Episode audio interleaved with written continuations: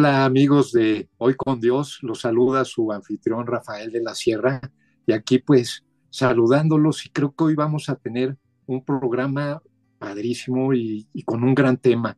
Yo le puse eh, identificar banderas rojas y su prevención y ustedes me pueden decir, bueno, ¿cuáles son esas banderas rojas y qué podemos prevenir?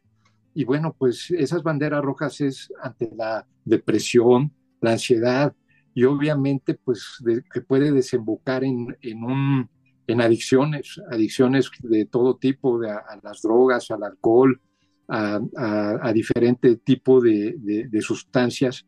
Y, bueno, pues también lo más grave es que se puede convertir y tomar la vida de esa persona y, tomarla en manos propias suicidándose estos temas tan fuertes y que muchas veces están estigmatizados y que nos da pena muchas veces sacarlos y, tenerlos pues, presentes en, nuestra sociedad, que estaba leyendo que tenemos alrededor de entre 9 mil y 10 mil este, personas jóvenes que se suicidan entre los 14 y 19 años. Es algo que nos debe de llamar la atención y bueno, pues eh, no es la primera vez que está aquí con nosotros Maite Herrera con este tema y con su ministerio, que la verdad es que yo la admiro mucho.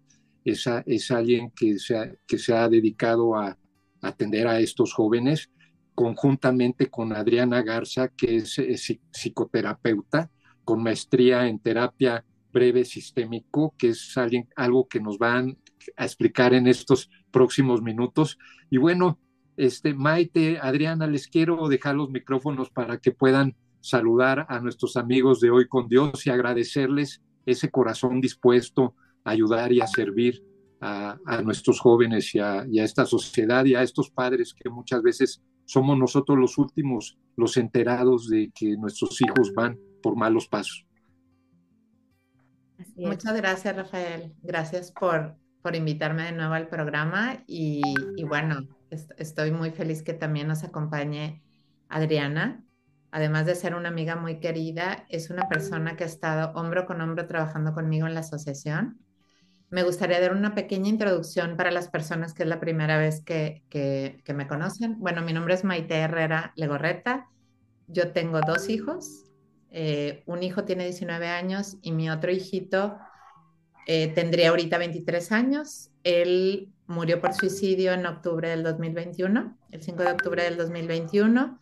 Y bueno, ha sido este, todo un caminar, e, este tiempo, todo un tiempo de aprendizaje en el cual también he tenido la compañía de Adriana este, como un alma gemela. Y, bueno, este, este hecho tan doloroso ha traído un sentido eh, a nuestra vida que, cuando tú le das ese sentido puedes salir adelante, puedes sobrevivir, porque te das cuenta que, lo que te sucedió a ti puedes ayudar a que otras personas no les suceda. Entonces, con esa idea nace la asociación que se escuche fuerte mi grito, que, originalmente mi hijo David, el hermano de Rubén, estaba en, en, Monterrey conmigo, ya se fue a estudiar a Estados Unidos, pero tuvimos la idea de crear la asociación y Adriana se unió inmediatamente con nosotros. Y la idea es eliminar el estigma que rodea a las enfermedades mentales y al suicidio. ¿Por qué? Porque es importante hablar, es importante hacer la pregunta, porque es mejor, los queremos vivos, como decimos nosotros, los queremos vivos, pero los queremos bien, no nada más los queremos vivos, pero no hay que tener miedo a la pregunta. Y todo esto trae al día de hoy, a lo que tú hablas de banderas rojas, es muy importante que los papás estemos enterados, estemos informados. Los papás muchas veces somos los últimos en enterarnos. Ahorita Adri nos va a instruir en esta parte, pero yo como mamá que viví esta experiencia, yo, yo te puedo decir que es muy importante que como papás estemos enterados. Sí, porque nosotros muchas veces por miedo este, vemos algo y lo queremos tapar.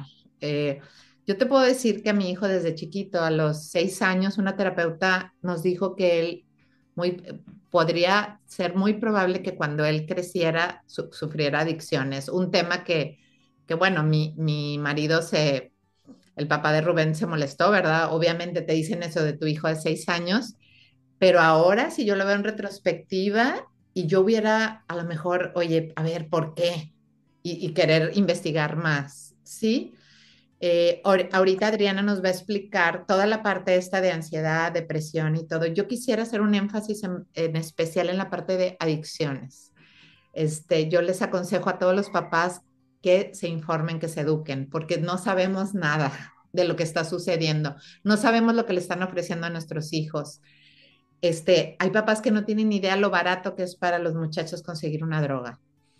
Eh, también muy importante darnos cuenta que muchas veces nosotros somos los primeros, eh, consumen en casa. El, hay una investigación que dice el 90% de los muchachos empiezan consumiendo alcohol en su casa. Y lo, aquí no es satanizar las cosas, ¿verdad? Aquí es simplemente decir que entre más retrases la edad en que un muchacho, este, porque digo, puede ser que, un muchacho no tenga una adicción y se pueda tomar una copa ya estando más grande y que tenga criterio para para hacerlo, pero entre más edad tenga que, que, como Adriana les puede explicar, la corteza prefrontal, prefrontal tarda mucho en madurar, que nosotros creemos que no, no, no, tarda muchísimo. Adri ahorita les puede decir, ellos no tienen el criterio para muchas cosas. Entonces, es muy importante como papás estar enterados, informarnos, hablar con nuestros hijos, porque si, si nuestros hijos vienen a contarnos, fíjate mamá que me ofrecieron este, unas tachas y te, y te vuelves loca, pues no te va a volver a decir. O, o, si le dices te prohíbo salir, no te va a volver a decir. De todos modos les van a ofrecer, de todos modos va a suceder, es mejor que la plática la tengan en casa. Oye, hijito, fíjate que esto y lo otro, este podemos platicar, es, hay que abrirnos al, al, diálogo, no tener miedo a la comunicación. Yo se los digo como mamá que, que vivió esto. Y muy importante detectar las señales de alarma que Adri nos va a apoyar con eso, pero las señales de alarma ahí están.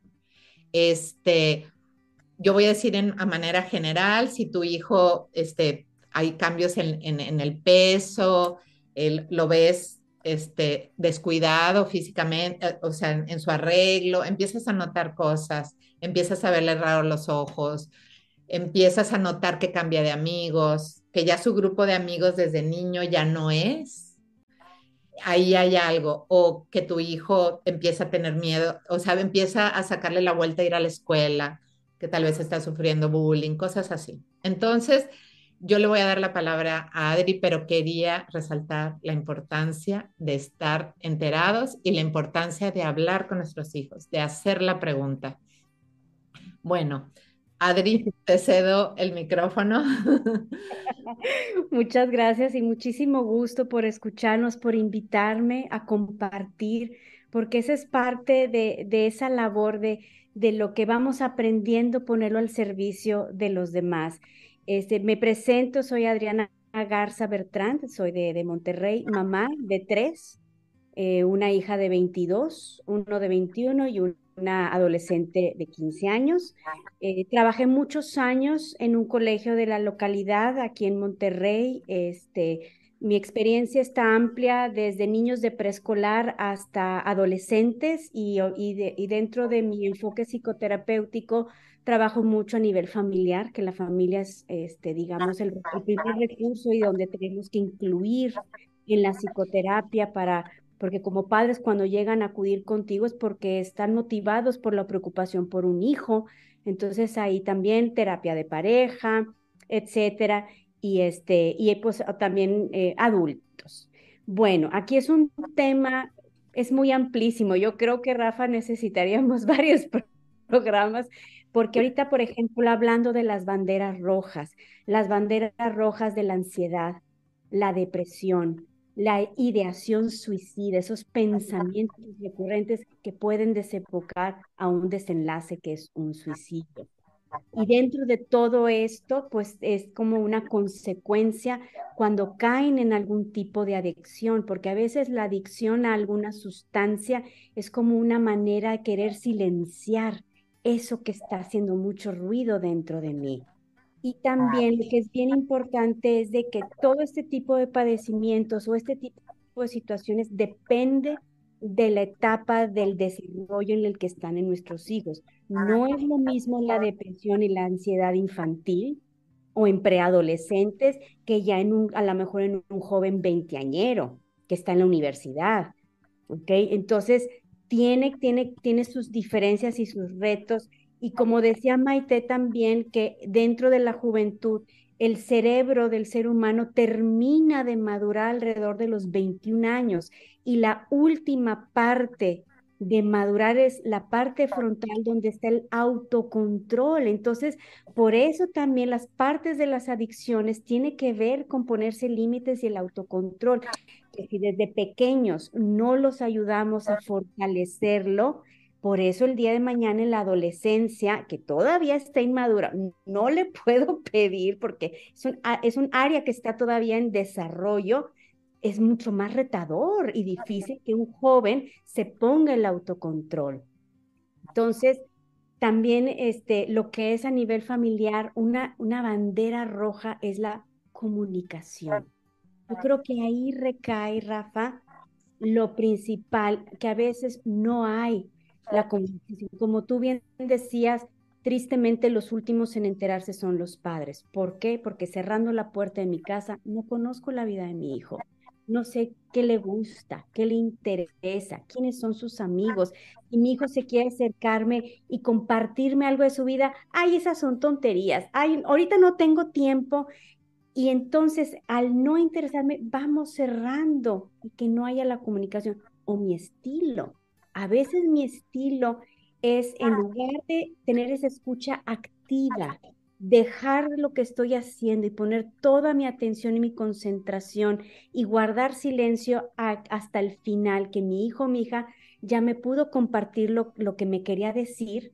A veces como papás empezamos a omitir una opinión, interrumpimos y hacemos un juicio y a veces hasta reaccionamos quizá molestándonos o ya descalificando algo y ahí donde, ¡pum!, rompimos comunicación, ya no me va a volver a platicar. Entonces, qué importante es esa escucha activa. Y ya que mi hijo, mi me platica, responder con una pregunta, ¿y tú qué opinas? ¿Y a ti qué te parece? ¿Tú cómo piensas resolverlo? Y dar oportunidad que mi hijo me dé una probadita, una idea de, de, su criterio, porque muchas veces cuando damos esa oportunidad nos damos cuenta que ya tienen estructurado un criterio o cómo lo van a enfrentar o una opinión que yo como padre estoy de acuerdo con ella. Entonces, ahí las banderas rojas, como decía Maite, hablando, la ansiedad, el estrés son compañeros de vida. No estamos exentos de ellos. Van a haber muchos agentes, muchas situaciones en la vida que van a ser motivos de ansiedad y de estrés.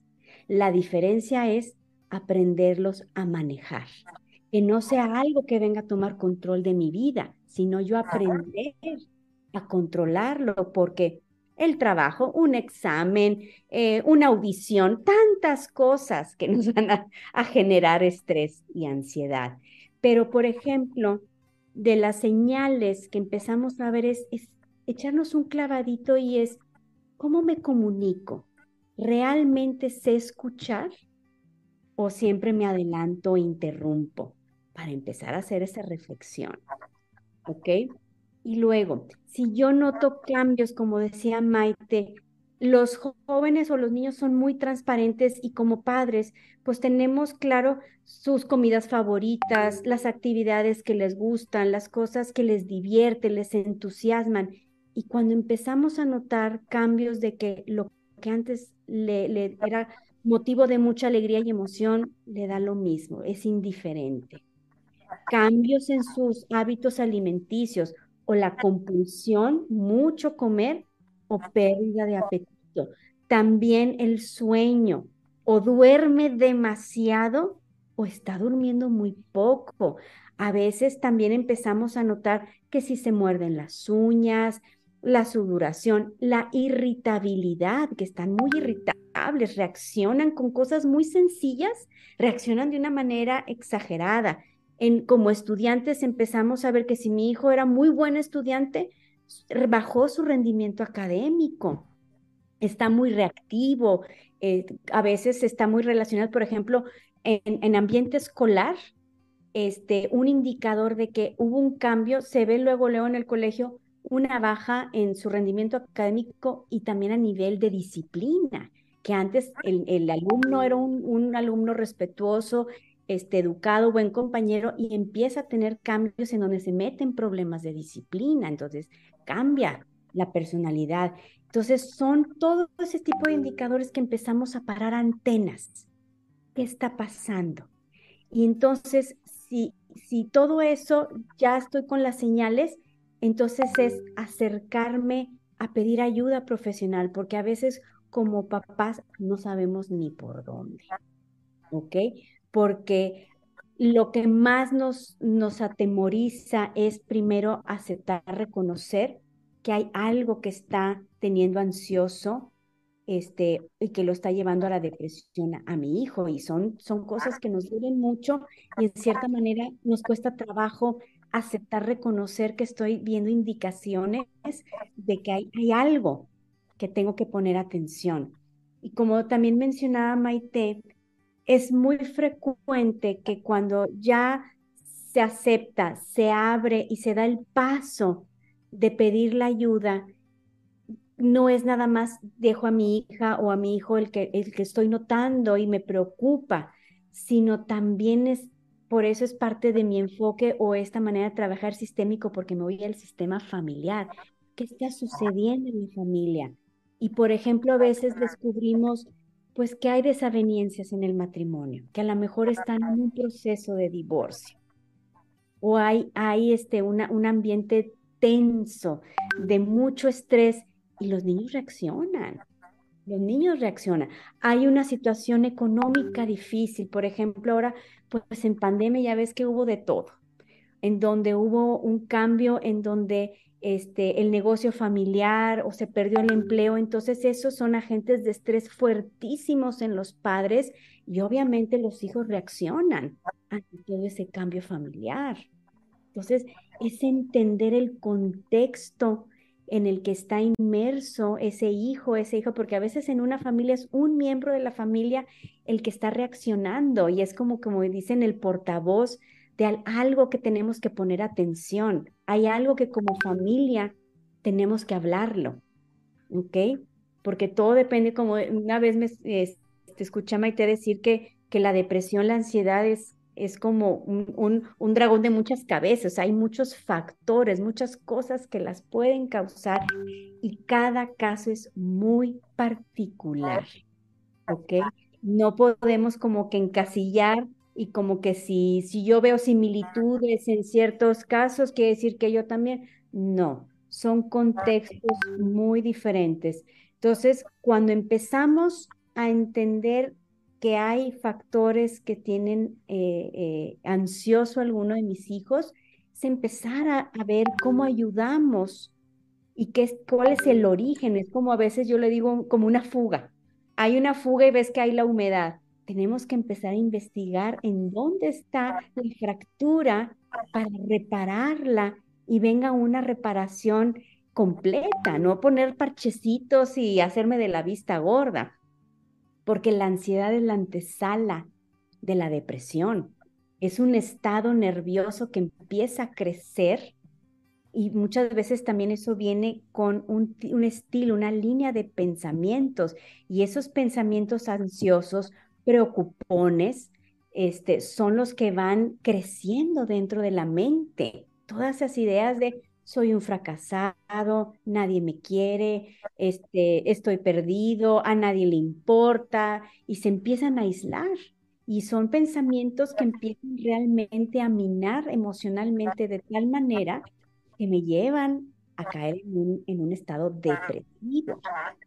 Y ese estado depresivo si no se pone atención, es el que me lleva a esa ideación suicida, porque el, digamos que la depresión es como caer en un pozo muy oscuro, en donde me siento tan solo, esto es tan pesado, desesperanza, o sea, pierdo completamente la esperanza, que entonces la, una manera de solucionar ese estado precisamente es el suicidio. El suicidio es una manera de solucionar un estado que eh, vengo cargando con él y ya no puedo más.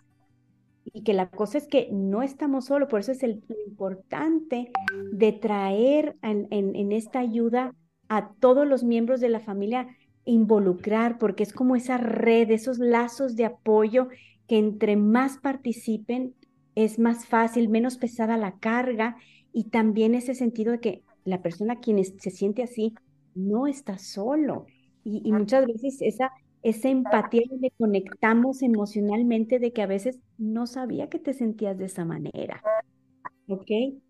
Y, otra cosa que también quiero, quiero recomendar mucho es la validación, lo importante que es como familia a nuestros seres queridos, decirles no nada más cuánto los queremos, sino saberles reconocer sus valores, sus talentos, sus virtudes, sus cualidades, las cosas que hacen bien, porque humanamente he visto a través del camino que enfatizan mucho y están más pendientes de lo que no les gusta, de lo que, de lo que ven como falla, de lo que está mal.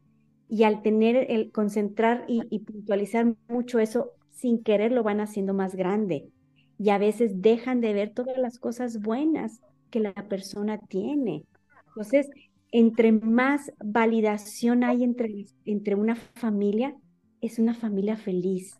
Igual a nivel pareja, si yo reconozco y, veo las cualidades y se las hago saber lo que admiro de mi pareja y lo que reconozco y le agradezco, es un matrimonio fuerte. Si hay un matrimonio fuerte, eso lo ven los hijos, porque también los hijos, la ansiedad es cuando ven su entorno amenazado, lo ven vulnerable, frágil, y es un miedo a, que mi mundo se vea, este, digamos, se pierda. ¿Y qué va a pasar? La incertidumbre es terrible, terrible. A veces me ha tocado casos en donde los padres traen un conflicto de pareja muy fuerte, no les dicen nada a los niños, pero los hijos lo perciben lo sienten y reaccionan ante eso. Entonces, a veces como un hijo puede ser como esa, ese foquito de que hay algo que se le tiene que poner atención.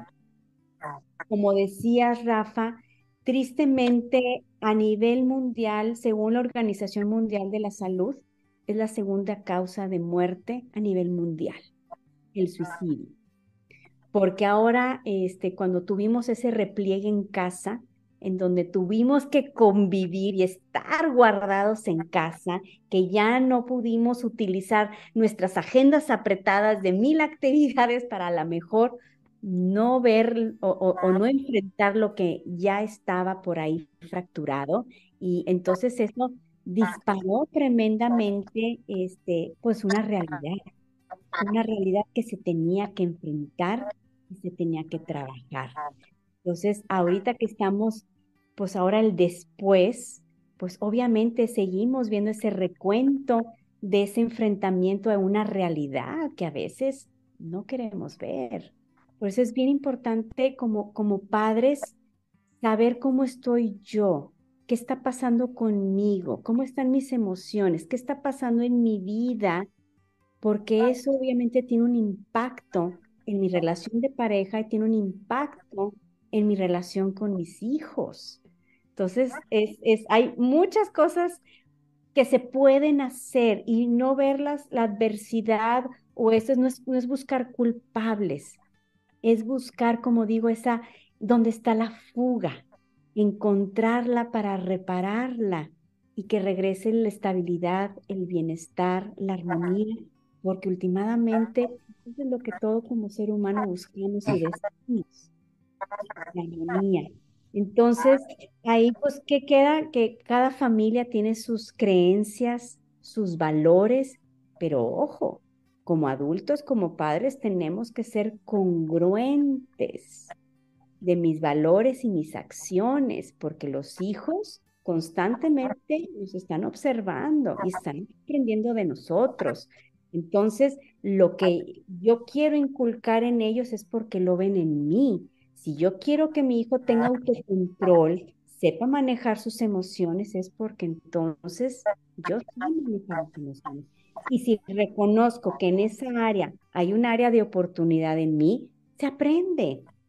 tener la humildad y estamos en este camino de el aprendizaje es infinito, constantemente tenemos la oportunidad de aprender y todas estas adversidades son maestras. Por ejemplo, aquí en el caso de, de Maite, mi comadre, toda mi admiración y un ejemplo en vida de cómo una situación tan dolorosa se transforma en darle un sentido, un sentido de vida y de nobleza, de a través de, esta, pérdida, dar estos mensajes a muchos padres de familia de poder evitar y poner atención y, ver este, lo que a lo mejor ahorita dentro de mí sé y no lo estoy queriendo reconocer porque puedo entender que es doloroso y no nos gusta. Pero tenemos que quitarnos la venda, enfrentar las cosas y empezar a tomar acciones. ¿Ok? Adriana, pues gracias por la, toda esta información. Ahorita regreso contigo porque eh, es, es, más, yo creo que te voy a tener que invitar a otro programa para ampliar todo esto. Es tanta la información que hay y como padres, esas banderas rojas, saber con qué, con quién acudir, cómo hacerlo, este, detectar a nuestros jóvenes, este, a lo mejor se, hacen más aislados, ese, cambio de humor que comentabas, ser como muy, eh, esa comunicación que, que, debe de haber, ¿no? Y, y, y, predicar con el ejemplo, hasta en las creencias. Adriana Maite, pues podemos saber muchos versículos de la Biblia, pero lo que, lo que decimos con lo que hacemos tiene que ser congruente para, para poder tener un impacto en nuestra sociedad, con nuestros jóvenes, en nuestro ministerio.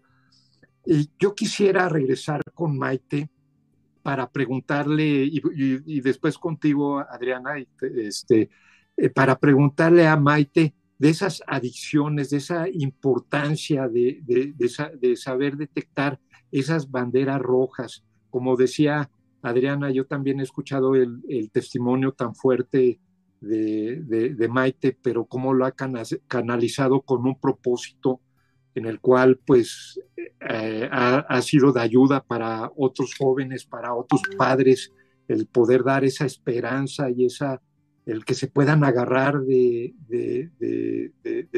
temas que, ustedes más adelante quisiera eh, platicar. Maite, ¿me puedes decir de esas adicciones y de esa importancia, cómo detectas también y cómo tú lo detectaste todo, todo este tema? Sí, mira, yo te puedo decir, eh, yo me divorcié cuando Rubén tenía 12 años. Es, yo, yo, yo te puedo decir ahorita en retrospectiva que que, seguramente fue algo que le afectó a él, ¿verdad? Como dice Adriana, se le rompe su seguridad, eh, porque curiosamente mi hijo, a partir de los 12 años, es cuando empieza a sufrir bullying en el colegio, cuando antes de esos 12 años él no tenía ningún problema, o sea, él estaba feliz en la escuela, su grupo de amigos. Cuando él entra a secundaria, empiezo a notarlo, lo empiezo a notar triste, lo empiezo a notar diferente eh, y te voy a decir una cosa, y es muy cierta. Yo al estar viviendo este proceso de divorcio, mm,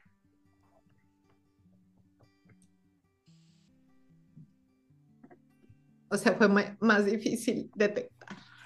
¿Sí entiendes? O sea, como dice Adri, uno está pasando una situación, estás em, distraída, desenfocada, y a lo mejor en ese momento era cuando él más me, necesitaba, ¿no? Porque él estaba viviendo ese proceso y yo estaba pasando el duelo de un divorcio, ¿no? Entonces fue, fue mi momento en que más altas y bajas tuve en mi vida después de mi divorcio. Es, es toda una este, montaña rusa de emociones. Y, y, y, yo no, o sea, con esto no quiero decir que el hecho de que un matrimonio se divorcie vaya a pasar algo con sus hijos. No, no, no. Yo estoy hablando de mi caso donde yo dejé de poner atención. No me di cuenta que él dejó de sonreír, por ejemplo.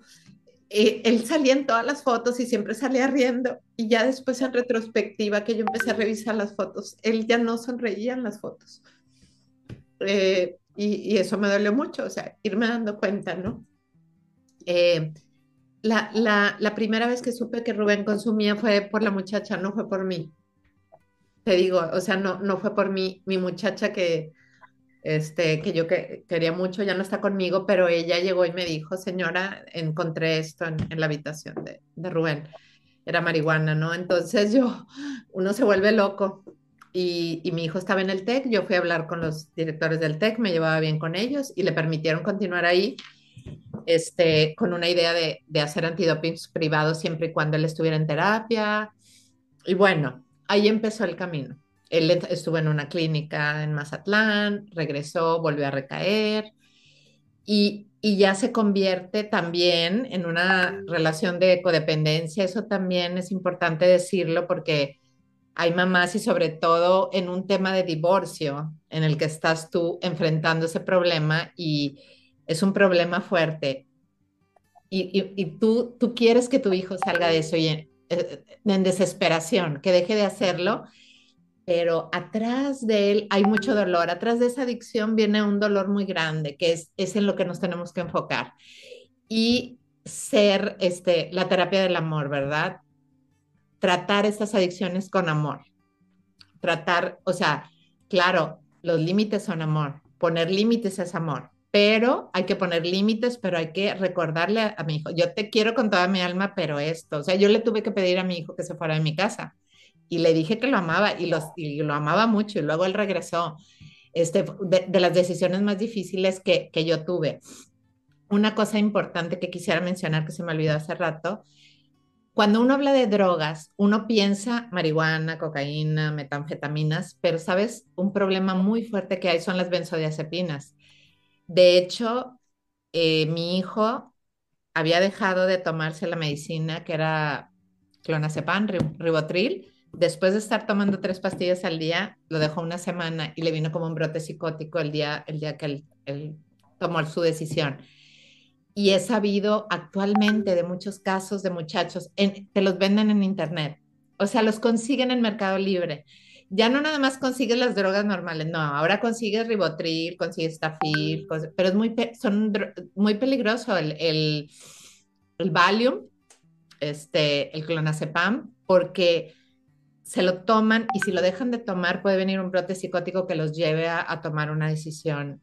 Este, es muy importante supervisar eso. Este, por ejemplo, yo le decía a mi hijo, hijito, yo te doy la medicina que te receta el doctor, pero él ya tenía 23 años y él decía, yo voy a decidir con qué psiquiatra voy.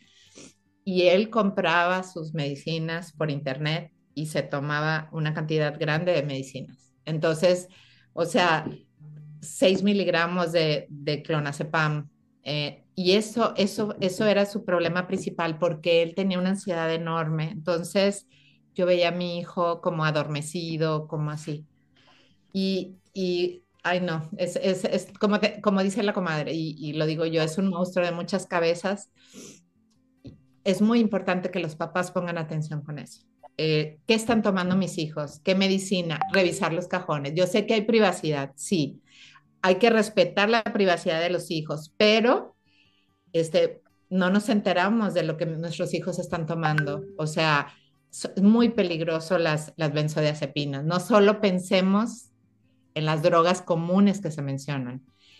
Eh, otra cosa importante que quisiera yo decir es que no hay algo escrito, o sea, para todos funciona de manera diferente. Hay muchachos que se rehabilitan solos, hay muchachos que les funciona entrar en una clínica, o sea, no hay una receta que te diga, esta es, el, método Minnesota funciona para unos, para otros no.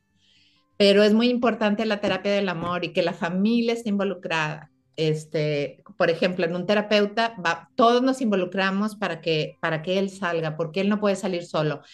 Yo no lo puedo mandar a una clínica y él regrese y yo ya creo, ya, ya no va a consumir. No es así. Ojalá funcionara así. Y lo mismo con el suicidio, Rafael no hay algo escrito. O sea, hay que hacer la pregunta, hay que hablar con nuestros hijos. Ellos deben de sentir que si ellos nos dicen no nos volvemos locos, ¿verdad? Este, porque es un problema que está, que existe. Si yo no hablo el tema de suicidio con mi hijo, no lo estoy protegiendo.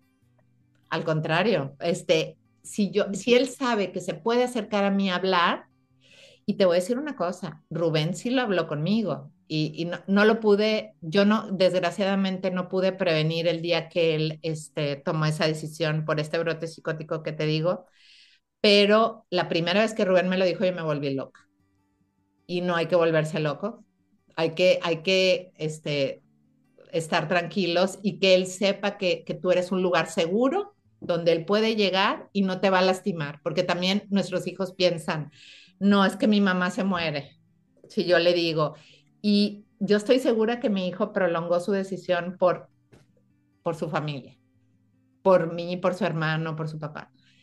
Este, porque él, él, él, sufrió muchos años, muchos años de ansiedad y de, y de depresión. Entonces, es importante que nuestros hijos sepan, aquí estoy, o sea, a lo mejor yo no te lo voy a solucionar, pero aquí estoy contigo, vamos a, agarrar el toro por los cuernos este, vamos a terapia, vas a terapia, participamos, hacemos algo, pero no me voy a volver loca. O sea, si tú me dices que te quieres quitar la vida, este, no me voy a volver loca, ni te voy a decir, ni lo pienses. No, si ya lo está pensando, vamos a hacer algo. Entonces, hay que hacer la pregunta en cuanto a las adicciones y en cuanto a suicidio. Hay que hacer la pregunta, no hay que tener miedo, ya, eso ya se terminó.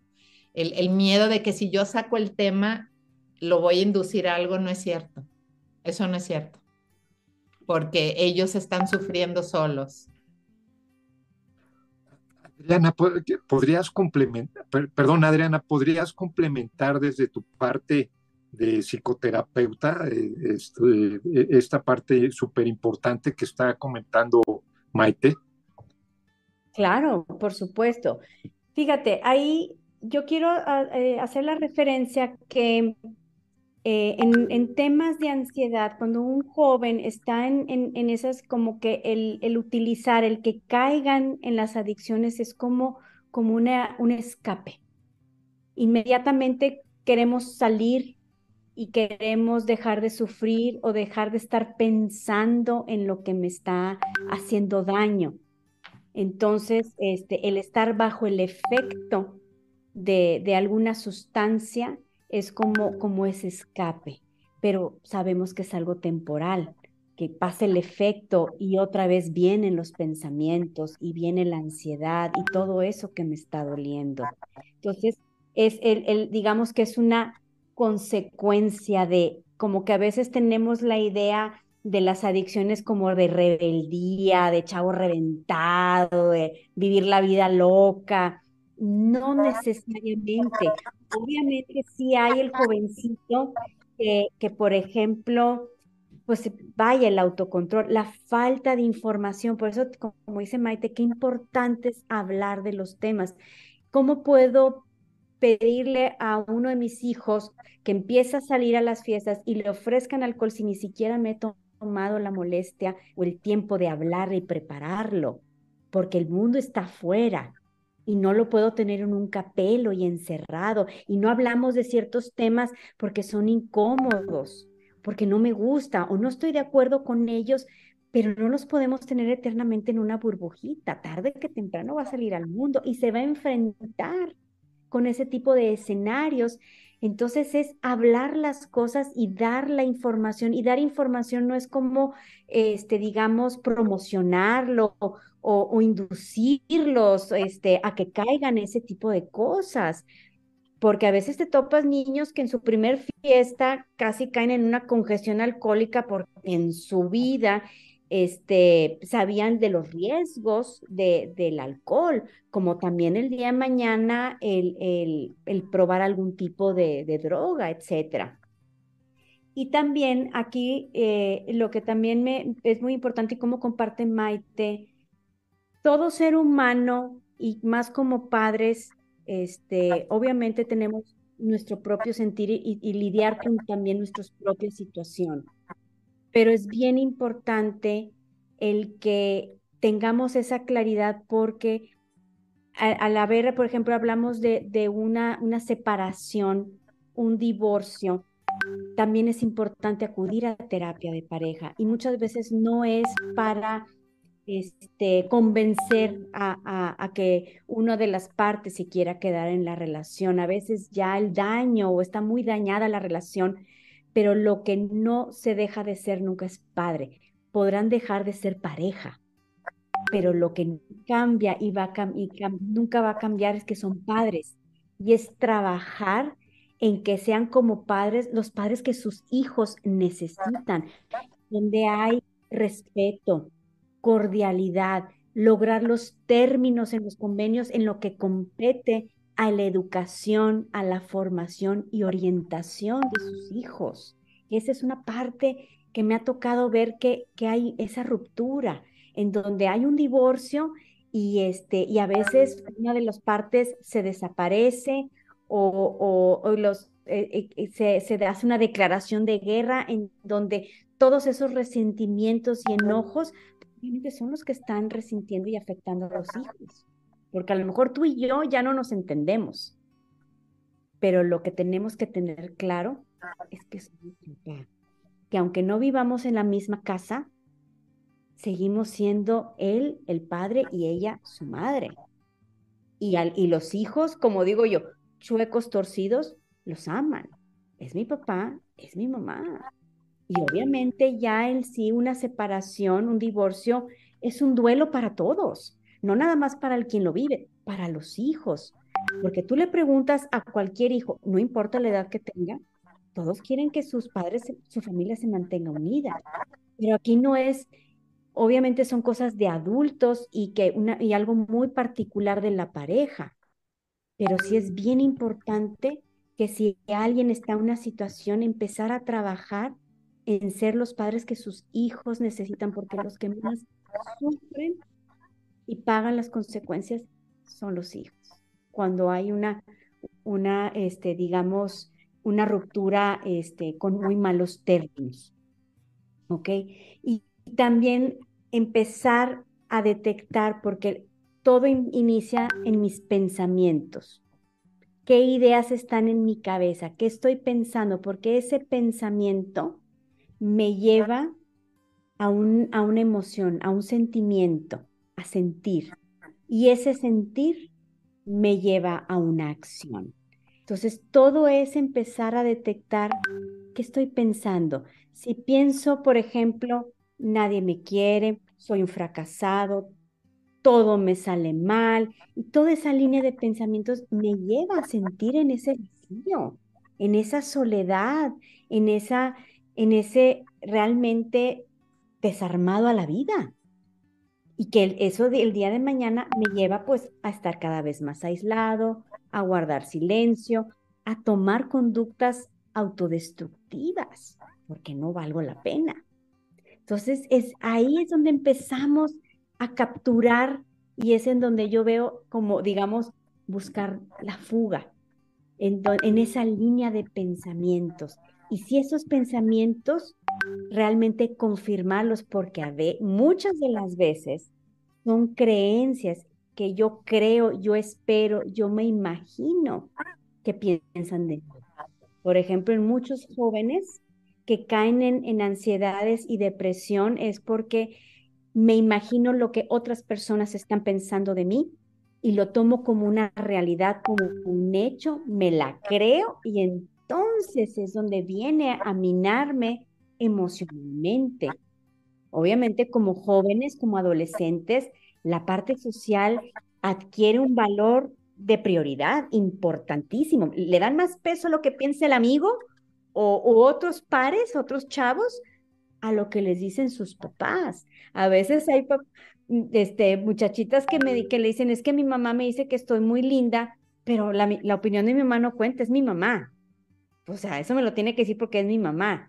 Este, en cambio, le dan demasiado peso a lo que dicen otros pares y a veces es otro adolescente, es otro jovencito que a veces no miden sus palabras. Entonces, es un tema muy extenso, Rafa, porque, por ejemplo, en adolescentes sí ha sido también una alerta muy fuerte porque este, en las niñas, por ejemplo, una este, bandera roja fuerte es cuando, por ejemplo, como decía Maite, se dejan de arreglar, que están con el hoodie, la gorra tapándose, este, aisladas, no, muestran la cara, sus ojos, aunque esté haciendo un calorón, se ponen las sudaderas y la ropa muy guanga. Ahí son señales de alerta.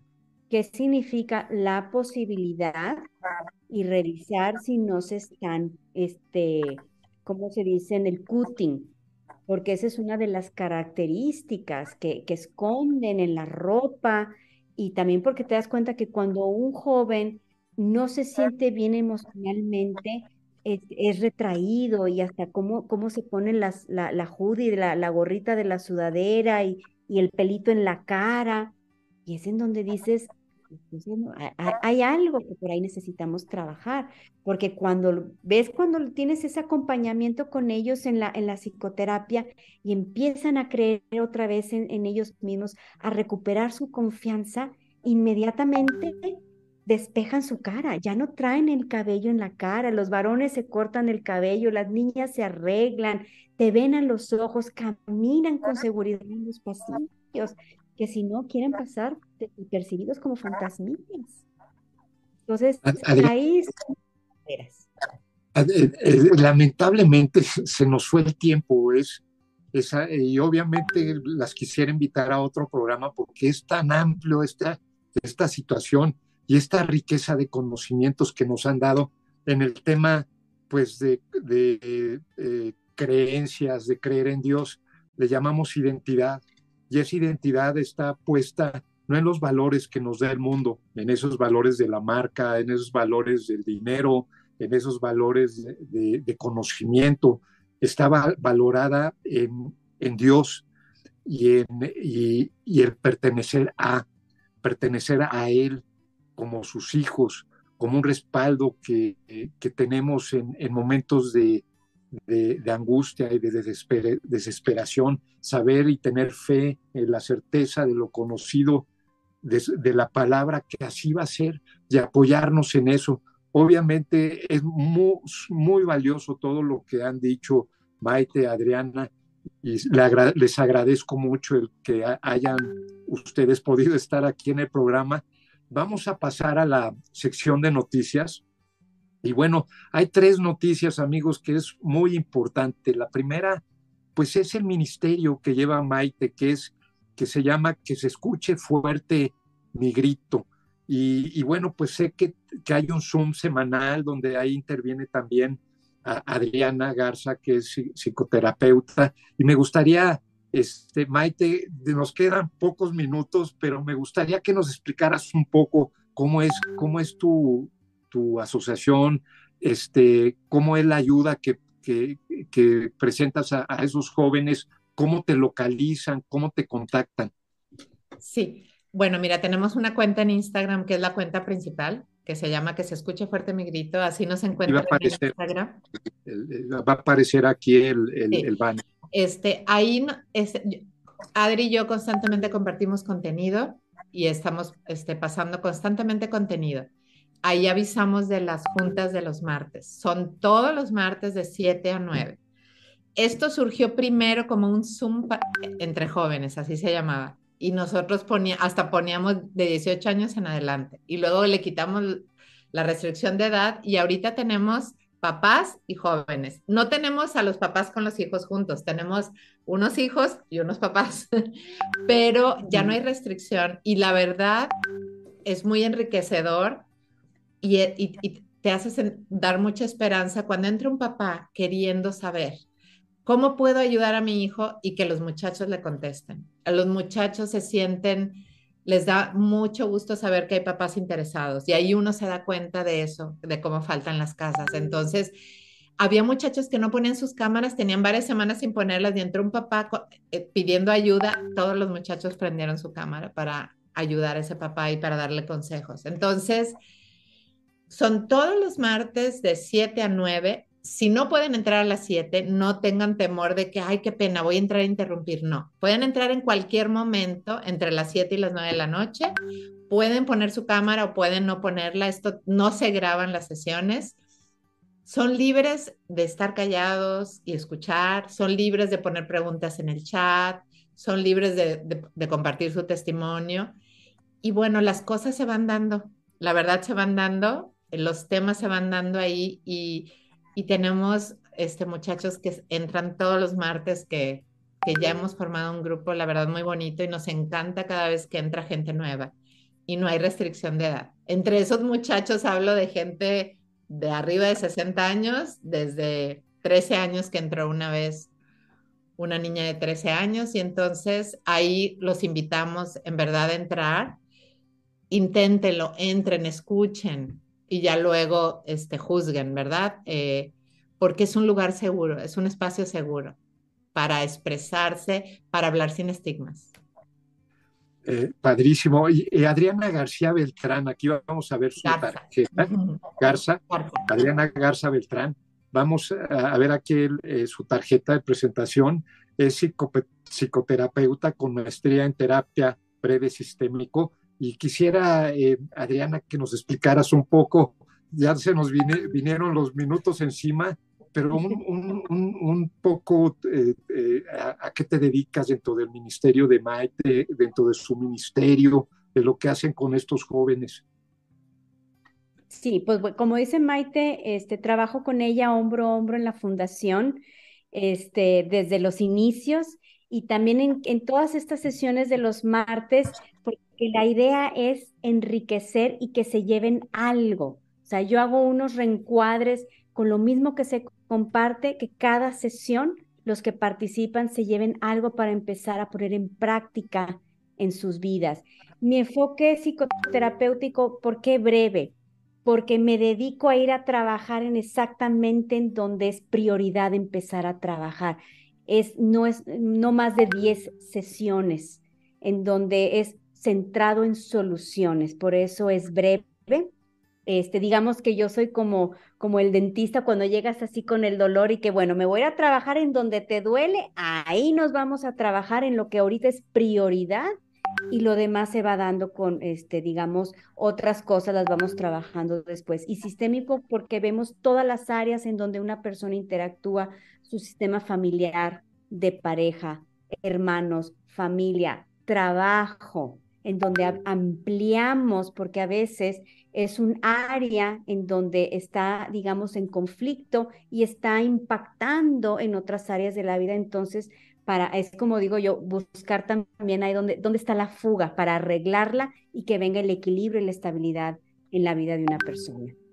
Es importante aclarar que, que no tienen costo estas sesiones, las sesiones de los martes. De Zoom. Este, las sesiones de Zoom no tienen costo porque a veces no, nos preguntan, ¿Qué tengo que hacer? No, no tienes que hacer nada. Conéctate y eres bienvenido.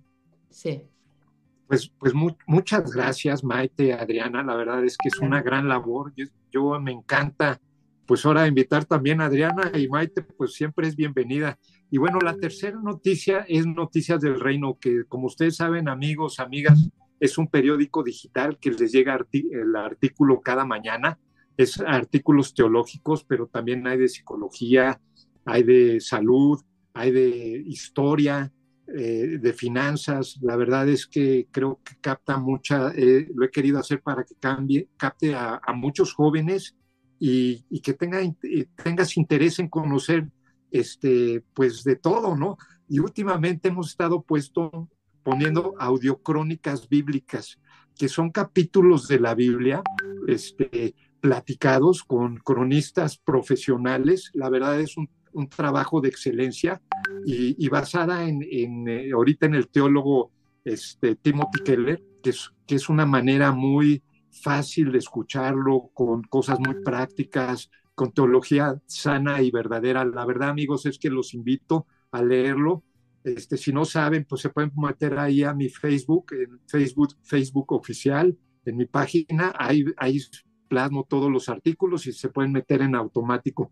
Y bueno, pues Maite, con esto pues nos despedimos.